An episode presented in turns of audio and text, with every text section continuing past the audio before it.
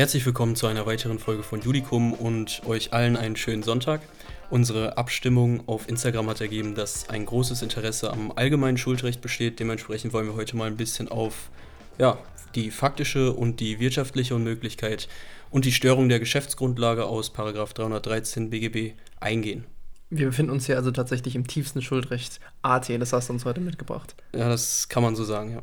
Was viele von euch schon mitbekommen haben, die Störung der Geschäftsgrundlage war in Corona-Zeiten von großem Interesse und äh, es war auch ein großes Thema, gerade auch in Mietrechtssachen, äh, Gewerbemietrecht etc.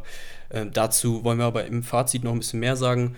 Unser heutiger Fall ist, sage ich mal, ein klassischer Fall des Schuldrecht AT, beziehungsweise geht es um eine Ming-Vase, was bei uns an der Uni zumindest ein klassisches Objekt in einem Sachverhalt war. Das heißt, äh, dieser Sachverhalt ist nicht, äh, basiert nicht auf wahren Ereignissen, aber ja, das ist, glaube ich, jetzt nicht so wichtig. Wir wollen einfach mal die Unmöglichkeit und äh, die, den Paragraph 313 mal so ein bisschen anschauen. Ähm, jetzt kommen wir erstmal zum Sachverhalt, würde ich sagen. Willst du noch irgendwas einwerfen? Nee, ich bin einfach nur gespannt auf den Sachverhalt und ich würde sagen, fang einfach mal an. Okay. Es sammelt gerne alte Gemälde und Kunstwerke und Vasen etc. Und weil er ein so großes Interesse an Kunstwerken etc. hat, ähm, ja, trifft er sich mit dem V. Der V ist äh, ein Freund von ihm auch. Und äh, dort sieht er eine alte Ming-Vase, die sofort natürlich seinen Geschmack trifft. Der V sagt dann, dass es diese seltene Vase tatsächlich zweimal gibt und er ihm die ähm, andere sozusagen, das Double davon, für 15.000 Euro beschaffen könnte. Hierbei ist zu sagen, dass äh, der Kaufpreis der Vase an sich nur 11.500 Euro was heißt nur, aber 11.500 Euro betrifft, äh, beträgt und die Transportkosten hier 1.500 Euro. V selbst hätte einen Aufwand von 13.000 und eine Provision von 2.000. Also daraus bestehen diese 15.000 Euro. Also gar kein schlechtes Geschäft für V, weil der kriegt 2.000 Euro dafür. Genau, richtig. Okay.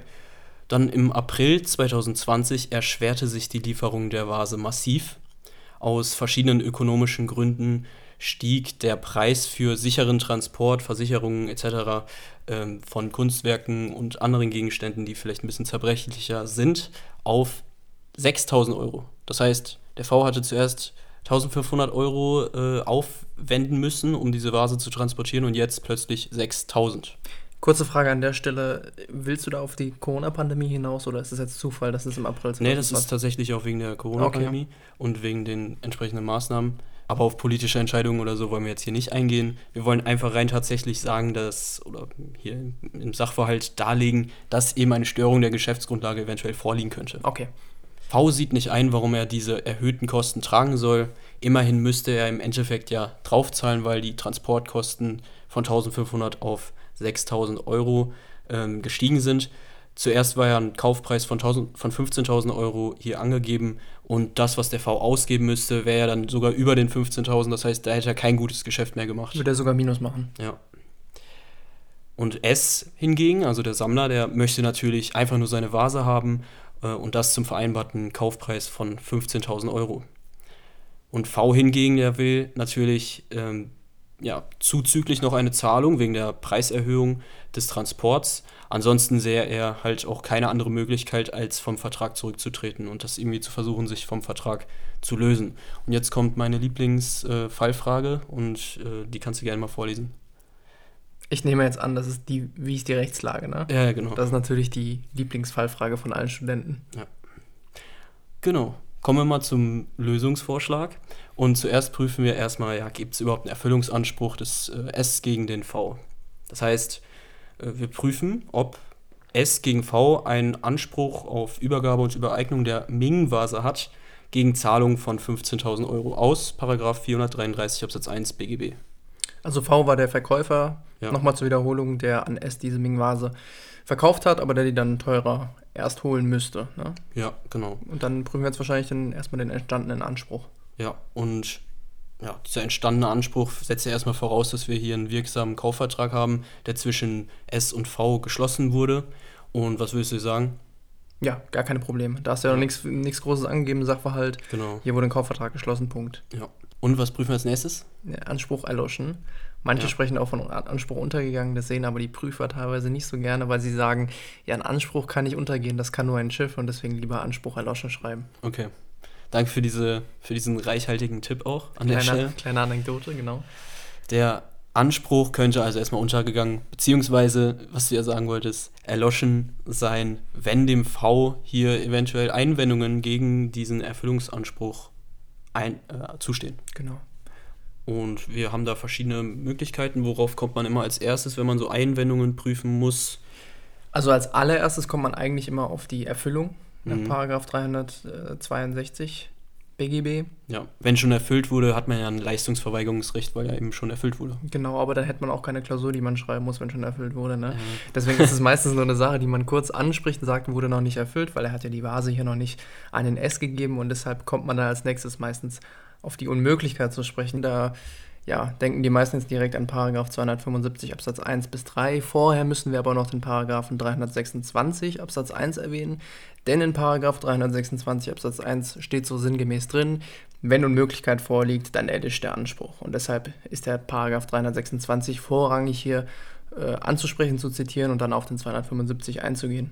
Ja, der 326 erfüllt hier also diesen Charakter von einem Leistungsverweigerungsrecht, wenn Unmöglichkeit vorliegt. Und ansonsten bei 275 1 ohne 326 zu prüfen, wäre, glaube ich, ein Fehler, oder? Genau, ja, das würde einem angestrichen werden, wenn man da in 326 nicht mit erwähnt. Mhm. Also unmöglich ist die Leistung ja erstmal, wenn sie von niemandem erbracht werden kann. V kann hier hingegen trotzdem noch leisten, weil er ja immerhin noch den erhöhten Transport bezahlen kann und äh, deshalb liegt auch keine Unmöglichkeit nach 275 Absatz 1 BGB erstmal vor. Das heißt, der Anspruch ist hier erstmal nicht erloschen. Und weiterhin müssen wir prüfen, ob der Anspruch jetzt hier durchsetzbar ist. Nicht durchsetzbar ist der Anspruch, wenn nach 275 Absatz 2 BGB die Leistungserbringung mit so hohen Kosten verbunden ist, dass dem V die Leistung hier nicht zumutbar ist. Dann hätte der V eine Einrede in Form dieses Leistungsverweigerungsrechts und schauen wir mal, ob die Voraussetzungen des 275 Absatz 2 BGB hier vorliegen und schauen wir uns die mal genauer an. Nach 275.2 kann der Schuldner die Leistung dann verweigern, wenn sie unter Beachtung des Inhalts des Schuldverhältnisses und der Gebote von Treu und Glauben in einem groben Missverhältnis zu dem Leistungsinteresse des Gläubigers steht. Gläubiger war ja hier der S. Bei der Bestimmung der dem Schuldner zustehenden Anstrengungen ist auch zu berücksichtigen, ob der Schuldner das Leistungshindernis zu vertreten hat. Bei der Beurteilung kommt es auf die faktische bzw. praktische Unmöglichkeit an. Also die faktische Unmöglichkeit, willst du das kurz erklären? Also die faktische Unmöglichkeit ist ja eine Ausnahme, bei der im entsprechenden Fall die Leistung zwar, ich sag mal, rein tatsächlich erbringbar wäre, aber der Aufwand so hoch wäre, dass sie von niemandem ernstlich erwartet werden kann. Ich glaube, das klassische Beispiel, was hier die meisten kennen, ist das gesunkene Boot im Meer, das mit nur unverhältnismäßigen Kosten zu bergen wäre. Genau. Was aber nicht erfasst wird und was von der faktischen Unmöglichkeit abgegrenzt äh, werden muss, ist der Fall der sogenannten wirtschaftlichen Unmöglichkeit, bei der sich rein ökonomisch betrachtet eine Leistungserbringung für den Schuldner einfach nicht lohnt, beziehungsweise sogar Verluste mit sich bringt. Das heißt, auf der einen Seite haben wir hier die faktische Unmöglichkeit, wo man sagt, okay, der Aufwand wäre einfach viel zu hoch, es lohnt sich nicht. Und auf der anderen Seite haben wir die wirtschaftliche Unmöglichkeit, bei der allein der Schuldner sagt, ne, für mich lohnt sich das jetzt nicht, aber kein objektiv gesehen grobes Missverhältnis vorliegt.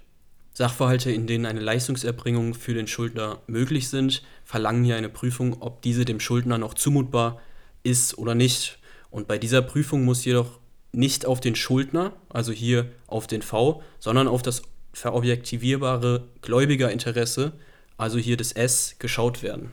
S ist als Grundliebhaber natürlich daran gelegen, die Vase so schnell wie möglich in Empfang zu nehmen. Das heißt, er will immer noch die äh, Erfüllung, egal wie hoch die Transportkosten sind. Gerade weil auch die Transportkosten hier gestiegen sind, beziehungsweise nur die Transportkosten gestiegen sind, hat S natürlich immer noch ein hohes, wenn nicht sogar ein höheres Interesse an der Erbringung der Leistung. Wenn man also das Interesse des Gläubigers S betrachtet, stellt man fest, er und wahrscheinlich jeder andere Käufer von Kunstgegenständen ist auch bei steigenden Transportkosten und Versicherungskosten noch an der Leistungserbringung interessiert.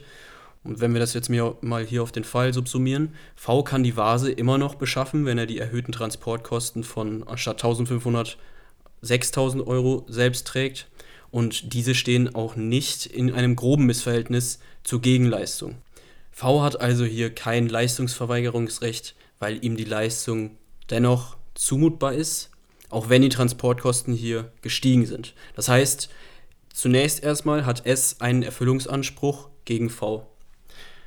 V muss also bis hierhin immer noch leisten und das, obwohl er ja theoretisch nichts für die aktuelle politische Situation kann und muss dennoch die Mehrkosten tragen. Das könnte jetzt erstmal für den einen oder anderen etwas unbillig wirken und wenn man beachtet, dass die Geschäftsgrundlage durch die pandemische Situation hier erschwert ist, dann kann man natürlich auch davon ausgehen, dass irgendwo vielleicht ein bisschen äh, mehr noch abgewogen werden sollte. Aus diesem Grund äh, haben wir auch die Frage, wie ist die Rechtslage gewählt, weil wir eben jetzt auch noch Ansprüche des V gegen den S prüfen und das innerhalb der Vertragsanpassung aus 313 BGB. Also V könnte ja erstmal gegen S einen Vertragsanpassungsanspruch haben, wenn eine Störung der Geschäftsgrundlage aus 313 vorliegt und ich würde dich jetzt einfach mal bitten, den kurz vorzulesen. Haben sich Umstände, die zur Grundlage des Vertrags geworden sind, nach Vertragsschluss schwerwiegend verändert und hätten die Parteien den Vertrag nicht oder mit anderem Inhalt geschlossen, wenn sie diese Veränderung vorausgesehen hätten, so kann die Anpassung des Vertrages verlangt werden, soweit einem Teil unter Berücksichtigung aller Umstände des Einzelfalls, insbesondere der vertraglichen oder gesetzlichen Risikoverteilung, das Festhalten am unveränderten Vertrag nicht zugemutet werden kann. Vielen Dank. Ähm, wir brauchen somit erstmal eine Änderung eines Umstandes, ähm, der bei Vertragsschluss noch anders war. Ne? Mit Blick auf den Fall wissen wir ja, dass die pandemische Situation und alles, was damit einhergeht, erst nach Vertragsschluss eingetreten sind und sich daher der Umstand geändert hat, dass Transportkosten eben in die Höhe schnellen und es ein bisschen mehr kostet. Ne?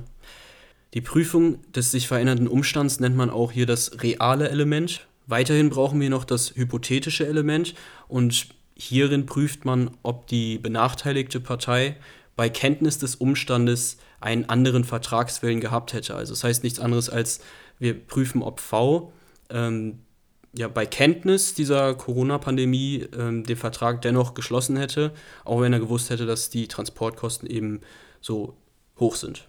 V hätte ja bei Kenntnis der erhöhten Lieferkosten einen deutlich höheren Preis ausgehandelt, generell. Ne? Nicht diese 15.000 Euro, sondern wahrscheinlich 20.000 oder wie viel auch immer. Weshalb hier auch dieses hypothetische Element erstmal vorliegt. Danach, nach dieser Prüfung, muss noch das normative Element geprüft werden. Ähm, hier geht es so viel wie darum, dass der Umstand, also hier die Mehrkosten des Transports durch äh, diese Pandemie, äh, in die Risikosphäre der benachteiligten Partei fällt oder nicht. Das heißt, wir prüfen, okay, aus welcher Sphäre kommt diese Veränderung. Das kann man sich auch ganz gut mit dem Begriff normatives Element, wie du eben schon gesagt hast, ja. merken, weil normativ heißt ja so viel wie, wir werten da jetzt mal. Ja. Wir gucken mal, welches Risiko müssen wir da gegen welches abwägen. Mhm. Wir fragen uns also, ob der Verkäufer das Risiko und die Mehrkosten alleine zu tragen hat, weil er beispielsweise diese, diese Veränderung selbst verursacht hat ähm, hier ist das eher weniger der Fall. Aus dem Kaufvertrag ergeht ja erstmal auch kein Hinweis, dass bei einer pandemischen Situation äh, irgendwie andere Umstände gelten sollen. Das heißt, eine pandemische Situation war hier erstmal kein Vertragsbestandteil. Und wo wir jetzt schon beim Vertrag sind, man muss ja ganz klar sagen, am Anfang herrschte die normale politische Situation, wie sie eben vor der Pandemie war. Das heißt, das war am Anfang die Grundlage äh, des Geschäfts dass V hier die Mehrkosten komplett alleine zu tragen hat, erscheint hier vielleicht etwas unbillig, wenn man beachtet, dass weder S noch V für die Umstände hier verantwortlich sind. Also erscheint hier erstmal eine Risikoverteilung angemessener, würde ich sagen.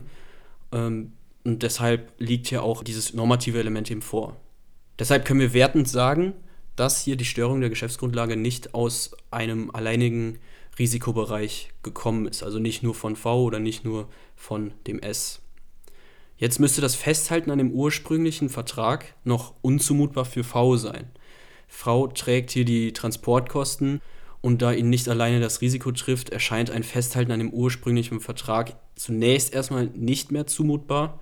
Schließlich sind die Voraussetzungen des 313.1 BGB erstmal hier für uns gegeben, weshalb eine Vertragsanpassung hier zunächst in Betracht kommen könnte. Wenn aber jetzt V den Vertrag anpassen lassen kann, würde der Kaufpreis ja einfach hochgesetzt werden und S müsste den Vertrag dann einhalten, was ja ein bisschen wieder mal ein bisschen unbillig ist. Eine Anpassung ist zwar jetzt hier somit möglich, jedoch dem S nicht zuzumuten und aus 313 Absatz 3 BGB geht eben auch hervor, dass, wenn dies der Fall ist, eine benachteiligte Partei vom Vertrag zurücktreten kann, eben nach 313 Absatz 3 BGB.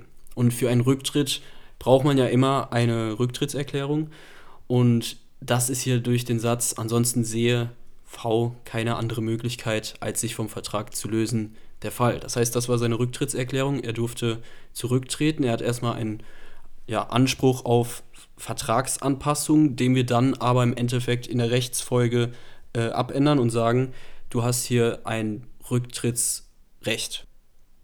Kommen wir mal zum Fazit. Ähm, eine politisch erhitzte Situation kann in vielen Fällen als Rahmen verwendet werden, um grundlegendes Wissen abzufragen.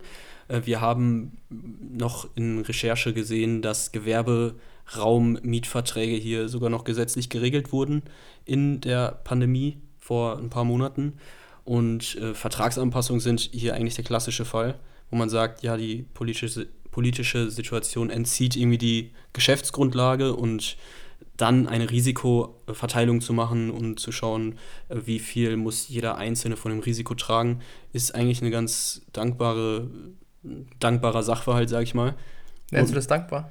Äh, ja, man kann auf jeden Fall den 313 prüfen und die Störung der Geschäftsgrundlage ist, kann auch durch was anderes ausgelöst werden als jetzt eine Pandemie zum Beispiel. Immer merken, reales Element, hypothetisches Element, normatives Element, dann kriegt ja. man das Schema auch gut hin. Besonders auch in Mietverträgen kann es schon sehr gut sein, dass irgendwie sowas mal im Examen oder so drankommt oder in der Probeklausur. Also wir hoffen, ihr konntet hiervon ein bisschen was mitnehmen. Wir hoffen, es hat euch gefallen. Bewertet uns gerne auf Apple Podcasts und wir hören uns dann beim nächsten Mal wieder. Ciao.